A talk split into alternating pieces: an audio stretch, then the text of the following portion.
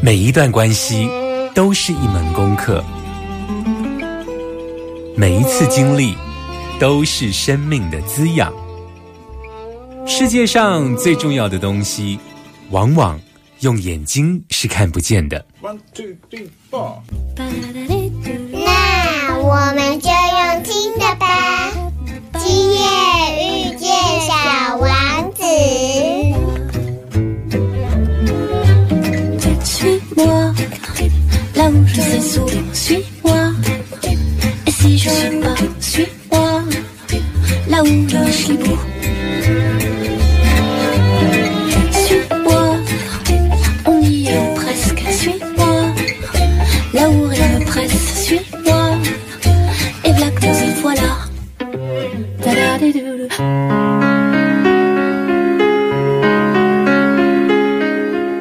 欢迎收听《今夜遇见小王子》，每周六晚上八点，周日晚上九点，阿光准时在 FM 九九点一大千电台与你相遇哦。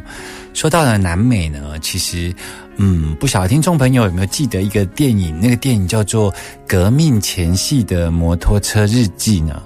其实，在很多的这一个很酷很酷的 T 恤啊，曾经也有把 Che Guevara 这个革命家呢头像印在了包括包包啊，包括 T 恤啊，甚至于很多很多的这一种文创商品上面，对不对？有一点像什么呢？我这样的类比呢，其实没有背后的意思在哦，但是就是说，像中国，他们不是有时候会把这个毛泽东啊这种人头像啊印在书包上面，然后下面就会有一行字叫做“为人民服务”，对不对？其实呢，在南美，曾经有一个革命家，这个革命家就叫做切格瓦拉。这个切格瓦拉呢，其实第一个，我觉得他实在是呃，为什么他可以成为文化的符码？就是说，他为什么可以成为某种象征？一方面是我真的觉得他的头像真的是太帅了，你知道吗？他是那一种，你你有机会找来看就知道，他是一个是个帅哥，他不太像毛泽东这个头像拿来做呃文化象征，他是很值得被流行的一个头像啦。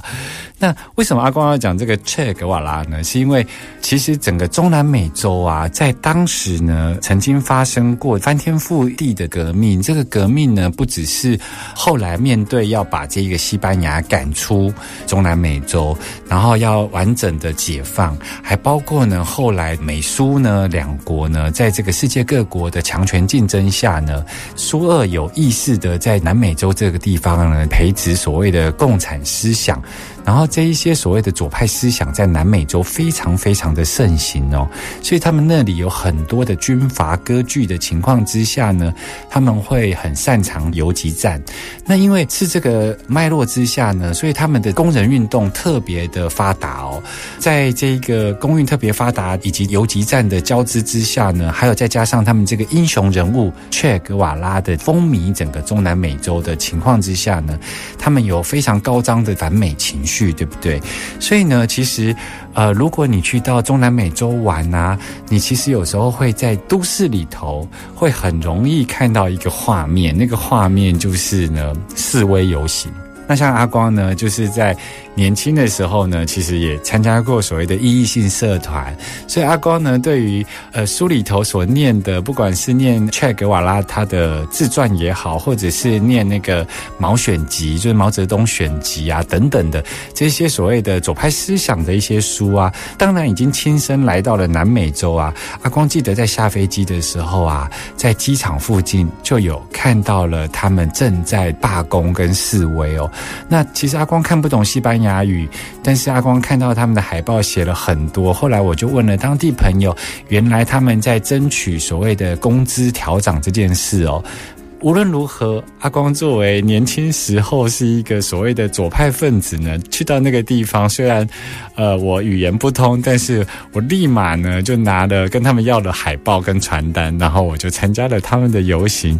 我觉得这是一个很不错的经验。如果你去南美玩，然后看到了城市里头有所谓的罢工游行，或许你可以加入他们，因为你这一个外国人的脸孔加入他们呢，他们会非常友善，而且非常。非常开心的跟你互动哦，我们马上回来。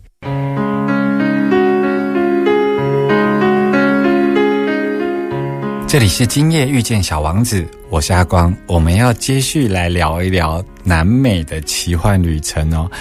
嗯，阿光呢，这一次要跟大家聊的是呢，我们呢去到了一个玻利维亚跟智利交界的一个呃。高山的一个火山哦，这个火山有四千多公尺，而且呢，它是四座，然后分别在四个方向，所以呢，它被当地的上满长老呢认为呢，在四个方向各自有一个四千多公尺的火山啊，他们认为这是一个天然的祭坛哦，所以我们去到的那个地方，然后呢，做了一个仪式。而在那个仪式呢做的过程中呢，其实就是非常如常的跟着萨满长老一起做。那我也没有特别感觉到有什么不一样。而在这一个火山附近呢，就是有一个高山温泉，在那个地方呢，阿光就发生了奇妙的事情哦。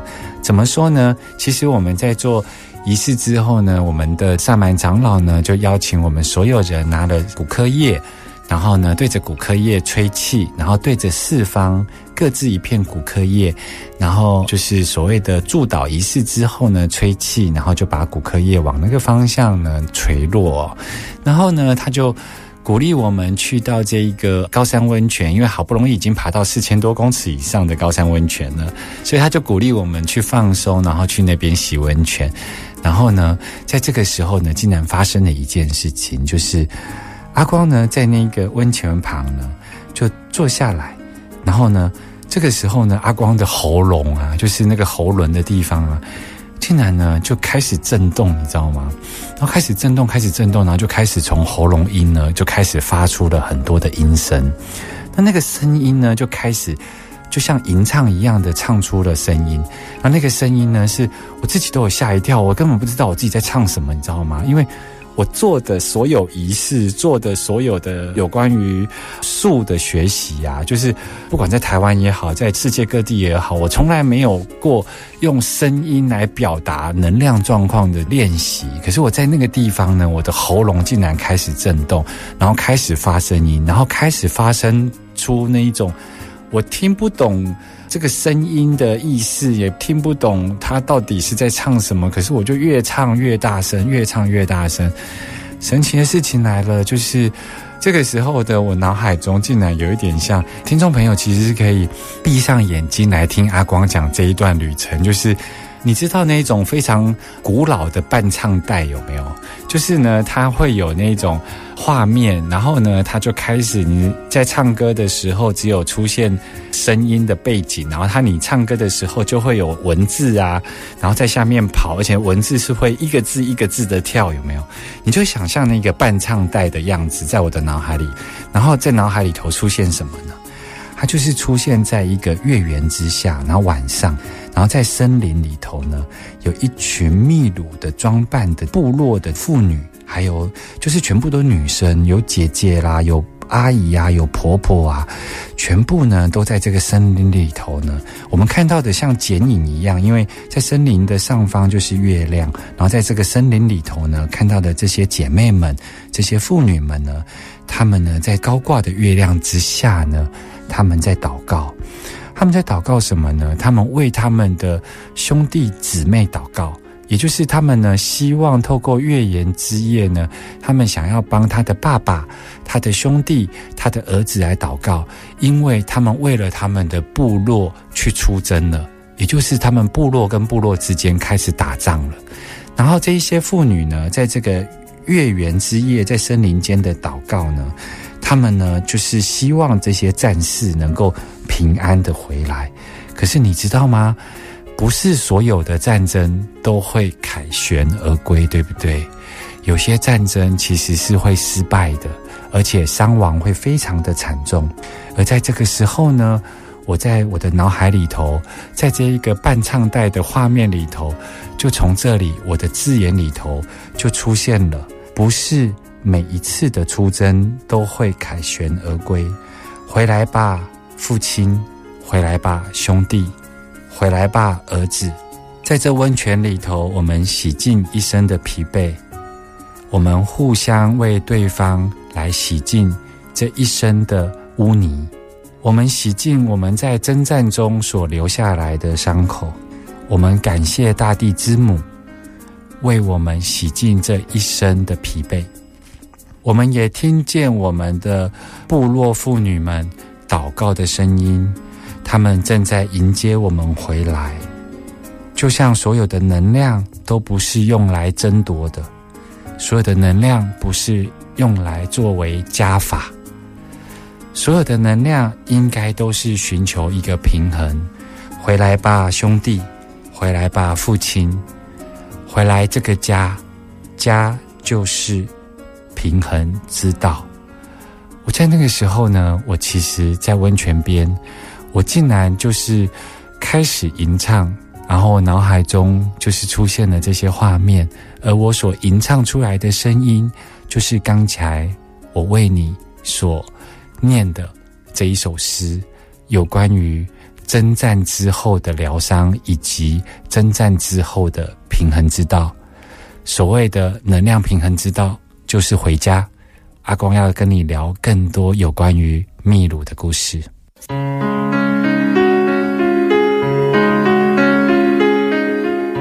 欢迎回来，今夜遇见小王子，我是阿光，在 FM 九九点一大千电台陪伴你哦。我们刚刚呢跟大家聊到了阿光的这个南美奇幻之旅，去到了这一个所谓的高山温泉，然后阿光首次呢在那个地方呢发掘了吟唱的秘技哦，就是。阿光在上了这么多身心灵课程里头，然后对于能量的感受啊，有时候是透过手、透过身体、透过触觉、透过温度，但是从来没有一次呢是透过吟唱哦。那关于吟唱这个部分的能量传递呢，倒是首次在所谓的高山温泉区这个地方呢被发生了哦。当地的上满长老也说，古时候这个地方的确有经常发生不同部落之间的征战哦，所以他觉得能够透过吟唱来谈有关于能量的平衡之道，他也觉得挺欢喜的哦。所以这是阿光的一点很特别的奇幻旅程哦。那其实，在接下来的节目。其实会有很多很多类似的这种小故事要分享给你哦。不过呢，阿光现在呢想花点时间跟大家聊的是一个秘鲁当地很特别的一个市集哦。这个市集呢叫做女巫市集哦。女巫市集呢这个地方呢其实是卖了很多，就是你要进行仪式啊所需要的一些相关的材料，它有点像是，比方说花市。然后你去到这个花市，你就可以买到不同的植物一样哦。然后水晶市集，然后你可能可以去到这个地方买到很多不同的这一个水晶宝石啊。那像现在台中有很有名的木工市集，对不对？在那边可以买到很多的木工的材料、木工的工具跟木工的雕刻品之类的。而这个地方呢，在秘鲁它是很有名的，叫做女巫市集。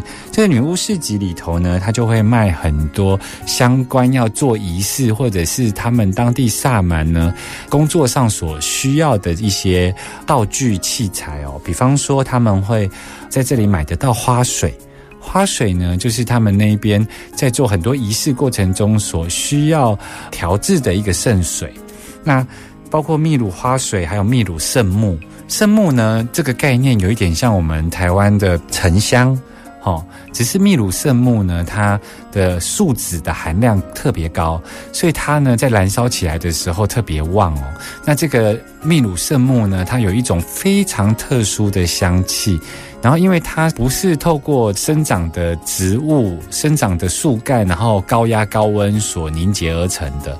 秘鲁圣木比较特殊，它必须是这个树木倒下之后，在整个安第斯山或者是整个这个亚马逊森林里头培植过程。不晓得那边是不是有特殊的？菌种，它们呢就是渐渐的会包覆着一些树脂在这个树木上面哦，所以秘鲁圣木也其实也蛮特殊的。那当然你可以想想看，包括我们看到很多女巫会使用的那种捕梦网啊，都在那边可以买得到。还有许多的萨满长老，他们呢在进入神人忘我的境界的时候会使用乐器，对不对？所以在那里也有各式各样的乐器哦，比方说萨满鼓，还有呢沙林。沙林这种东西，还有很多模仿这个动物叫声的乐器，在那里都买得到。而最特别、最特别的是，你经常在那边会看到很多动物的尸体哦。比方说，我们看到的那个草泥马有没有？草泥马的那个大只的草泥马的指甲，它们呢死了之后会被拔下来。拔下来之后呢，他们就会有好多好多只的草泥马的指甲，然后他们晒干之后呢，他们就会把它编串成一个手串的，有点像铃鼓。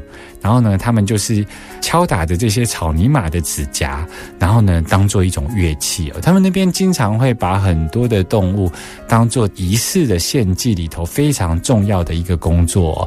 那我们到南美经常会看到草泥马，阿光有讲过，包括阿光去他们的这种连锁牛排店都可以看到草泥马排，对不对？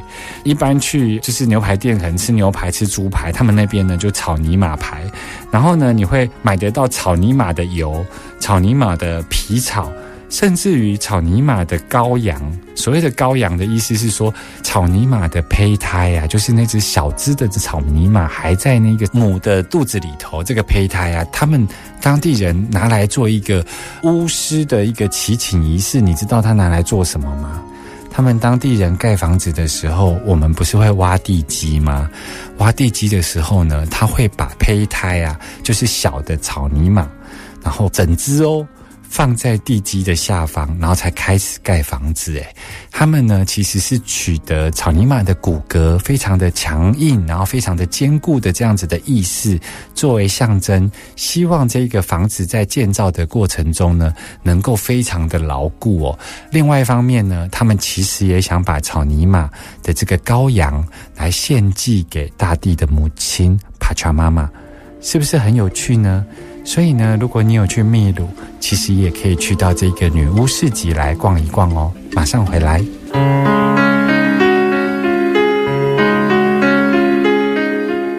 我们刚刚听的是 Alan Walker 所带来的《Diamond Heart》，我是阿光。很多听众朋友呢，其实。嗯，很喜欢跟阿光的世界各地的这个旅程哦。其实，如果你错过了现场的节目，其实随时都可以在 Apple Podcast，然后很多平台，包括 Spotify 等等的，你都可以呢搜寻“今夜遇见小王子”，就可以听到很多不同国家的旅游。那阿光全部都放在这些平台上面哦。当然，欢迎大家要记得订阅、收听。评分，还有分享给你的亲朋好友哦。我们回到这个南美的主题哦，刚刚跟大家聊到了这个女巫市集，对不对？那其实女巫市集真的是什么都卖，什么都不奇怪，有好多动物的尸体、植物的种子、矿物、宝物、水晶等等的。为什么呢？这个女巫市集所卖的材料需要这么多这么多呢？最主要是他们有一些仪式，其实是非常的繁复，非常的需要准备各式各样的材料。听众朋友还记得阿光？在冬至这一集的时候，有讲到宜兰做这一个大地母亲的祝福包，对不对？祝福包呢，其实是在整个萨满的文化系统里头呢，经常被使用的一个仪式。而这个仪式呢，它需要准备非常非常多的材料，所以有点像干妈店，就所有材料都要有。我要花一点时间跟大家聊一聊什么是祝福包。就是呢，我们有提到说，到底什么是萨满，对不对？萨满呢，就是呢，他能够知道自然律，然后呢，他可以连通所谓的上部世界跟下部世界。这个是用他们当地系统的说法。简单来说，它就是穿越物质界、我们现在的世界以及灵性的世界。然后他们必须要在这两个地方呢来回穿越，所以呢被称为萨满。而萨满所进行的祝福包啊，其实就是透过制作祝福包的过程中啊，进行很多的象征。然后这个仪式呢，也会让我们呢透过仪式过程中呢，连接到上部跟下部哦。那我应该呢做简单的说明，大家比较有画面跟想象。比方说，大地母亲祝福包呢，它要准备的材料非常多，它可能需要准备水，它可能需要准备棉花，它可能需要准备酒，它需要准备糖，就是所有人世间会出现的元素都会出现。为什么呢？它呢，棉花就会拿来作为云朵。他在非常大的祝福包上面呢，他可能会用糖，然后呢献祭给大地母亲，然后呢他可能会用水或是酒。然后献祭给天上的神，所以他每一个动作啊，都是人世间所拥有的东西。所以像在当地，他们还会找脂肪。台湾可能是用猪油，可是那没那个地方就是用草泥马的脂肪撒赞吧，你知不？然后就会放在祝福包里头。基本上，自然界所生产的元素呢，就是大地母亲滋养我们人类非常重要的元素，对不对？所以，大地妈妈祝福包呢，就是在这个过程中来做一个山，做一个海，然后做农作物，所以它上面要放玉米、放稻谷，然后放金钱，放所有所有跟丰盛有关的象征物，在这一个祝福包上面。而在这个制作的过程中呢，他会针对这些元素呢，他都会用自己的嘴巴吹气。然后放在这个祝福包里头，最后呢会充满祈祷的把这个祝福包呢合起来，合起来之后呢，他们就会用火把它化掉。那当然，如果你没有火的话，有些人是会把它埋在这一个泥土里头。所以你看哦，光大地母亲祝福包，它所要准备的材料啊，有时候是超过四五十样以上哦，有时候红豆、绿豆什么都有。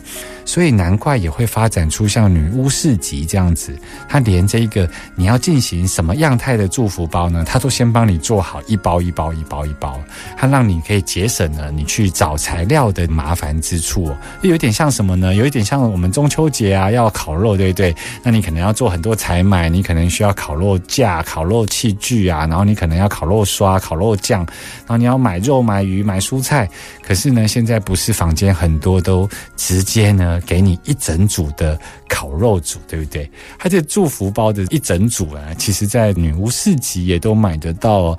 所以呢，其实女巫市集真的是无奇不有，真的很有趣。而祝福包呢，其实是萨满在进行仪式最基本、最基本要学会的一个祝福仪式哦。马上回来。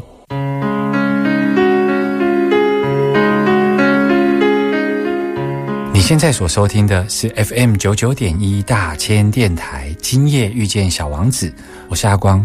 阿光在刚刚跟大家讲了很多的祝福包的一些材料，跟它进行的概念。我相信有些听众朋友已经听昏了头了哈。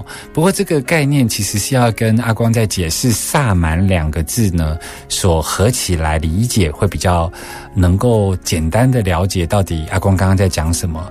简单来说，就是萨满它其实是一个能够来回灵性世界跟物质世界的这样子的一个人嘛。他非常了解人世间的自然律，而他能够运用这些自然的力量，然后来回灵性世界跟物质世界。所以呢，他们认为所有在世间上所有的元素呢，都可以拿来作为一个祝福包，然后祝福给大地妈妈。大地妈妈呢，其实也是透过生长出这些元素，在滋养着我们人类，对不对？所以呢，如果我们把这一些东西都收集起来，然后献祭给大地妈妈，那么就是我们对大地妈妈最高的崇敬。那在进行仪式的时候呢，萨满长老就会针对你的问题，然后呢，他认为在地上所有的，在灵性上、灵性世界里头也都会有。所以你在物质世界所缺的，它就是可以透过这些祝福包的进行方式，它能够到灵性世界上面去，把你所缺乏的部分呢给予祝福，并且导引到你的人生里头哦。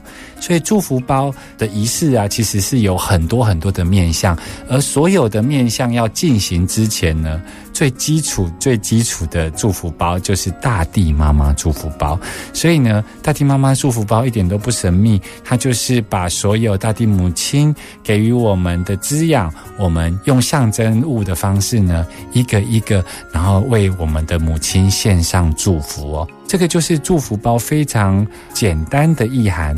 阿光花点时间来做整理。跟听众朋友来分享哦。不过呢，接下来阿光要带大家来聊聊一个民族哦。这个民族叫做乌罗族人。因为阿光呃来回在不同的部落里头，而这个乌罗族人呢，他其实是在迪迪卡卡湖，因为迪迪卡卡湖非常大嘛，三分之二的台湾大。然后呢，它是在三千八百多公尺以上的高山湖泊。三千八百多公尺，跟我们的玉山一样高耶。所以呢，在玉山那么高又那么巨大的湖泊里头，当然它会有不同的部落在湖边。那阿光今天要介绍的这个部落比较特别哦，它不是在湖边的陆地上，它是在迪迪卡卡湖的湖中央。那为什么他们可以在湖中央来生存呢？其实呢，如果你有跟一般的旅行团呐。去到了这个地方啊，其实有时候也会去拜访乌罗族哦。这个乌罗族呢，其实早先呢，他们就是因为部落在征战的时候啊，他们原先也是生活在陆地上。然后这个部落之间在征战的时候呢，呃，有时候打输，有时候打赢嘛，因为不是所有的征战都会赢。可是呢，他们曾经有一个酋长，他就是非常的慈悲，而且非常的有智慧，他认为。我的世世代代，因为跟部落之间的战争，然后我们的部落的历史、部落的文明都没有办法长存的保留下来，而且都一直在传承一种恐惧在我的民族当中。所以，这个乌罗族呢，那一代的酋长呢，就做了一个决定，他就带领了所有的乌罗族人呢，去到了迪迪卡卡湖，然后呢，他就进到了水里头。在当时呢，他们就是发现了迪迪卡卡湖的湖边有一种植物，这种植物叫做芦笛呀，也有人称为芦苇，就是它是一个非常轻、非常轻的一种植物。他们就透过这个芦苇啊去做编织，然后编织成一艘船。这个芦苇船呢，在他们当地的方言叫做“涛涛拉”，涛涛拉。听起来好像拖拖拉，对不对？没错，它就是一个非动力的船，然后它就是呢用芦苇编织的方式，然后把它编织成一艘非常巨大的船。那个船的样子有一点像我们蓝屿达悟族的那种船的大小，只是我们蓝屿达悟族是用木头下去雕刻而成的，而在乌罗族这个地方呢，他们其实是用芦苇来编织船。于是呢，他们就把这个船呢，带着所有的族人呢，朝着迪迪卡卡湖的湖中央呢划去了。而他们划去之后呢，他们一开始是在船上面生活，对不对？后来呢，他们就开始把芦苇船呢一艘一艘绑在一起，绑着绑着绑着呢，他们后来就发现说，其实他们可以透过这些芦苇，然后编织成一个浮岛。就是当它编织的量够大的时候，它成为一个平原面积的时候，它就会漂浮在海上嘛。所以呢，他们就有各式各样的浮岛在迪迪卡卡湖里头。所以像你现在去到这个地方，你就会看到这一个很特别的民族。这个民族的岛上呢，只剩下女生。你会看到小女孩，看到婆婆，看到阿姨，看到姐姐。但是在这一个岛上，你完全都不会看到男生。男生去哪里了呢？男生呢？他们呢不是去打仗，他们是以现在社会来讲，就是他们去到陆地上呢工作，然后呢赚钱买东西回到岛上。所以呢，一般时候呢，在这些芦苇岛呢的岛上都看不到男生，因为男生都长期在陆地上工作。那这个乌罗族很特别，就是因为他们不是在陆地上生活，所以他们是透过芦苇所编织的一个一个岛，对不对？所以呢，他们就没有门牌号码。没有门牌号码代表没有户口，所以乌罗族人到底有多少人，没有人知道。所以呢，因为没有户口，所以他们有很多有关于国家的权利义务啊。比方说，你是低收入户，你可能你的你要有户籍呀。像我们台湾，你要使用健保，你也要有户籍呀。你要使用这些医疗相关的国家资源。都要有户籍，可是乌罗族人呢，就这样一代传一代呢，在迪迪卡卡湖的湖中央呢，生活了下来哦。那他们呢，就是因为没有户籍，所以他到底属于哪一个国家的人，我们也不知道，只知道他是乌罗族人。然后呢，他们自己有自己很独立的一个语言，跟秘鲁语都不一样，他们有独立的方言。所以呢，因为他们不知道是属于哪一个国家，所以让他们的这个小朋友啊蛀牙都是靠联合国的，包括无国界的医生啊，坐着船来到他们的芦苇岛上，针对他们岛上的小朋友做健康检查。而他们不能使用秘鲁的国家的资源哦，所以这个芦苇岛上面的乌罗族呢，其实是用一种非常特殊的生活方式，在迪迪卡卡湖上面生活。那我们去到那个地方的时候，你就会看到这个岛上呢是超商，这个岛上呢，你划船过去呢，就是要上去买东西。然后这个岛上呢，就是他们这个部落的餐厅。然后这个岛上呢，就是这个部落的教堂。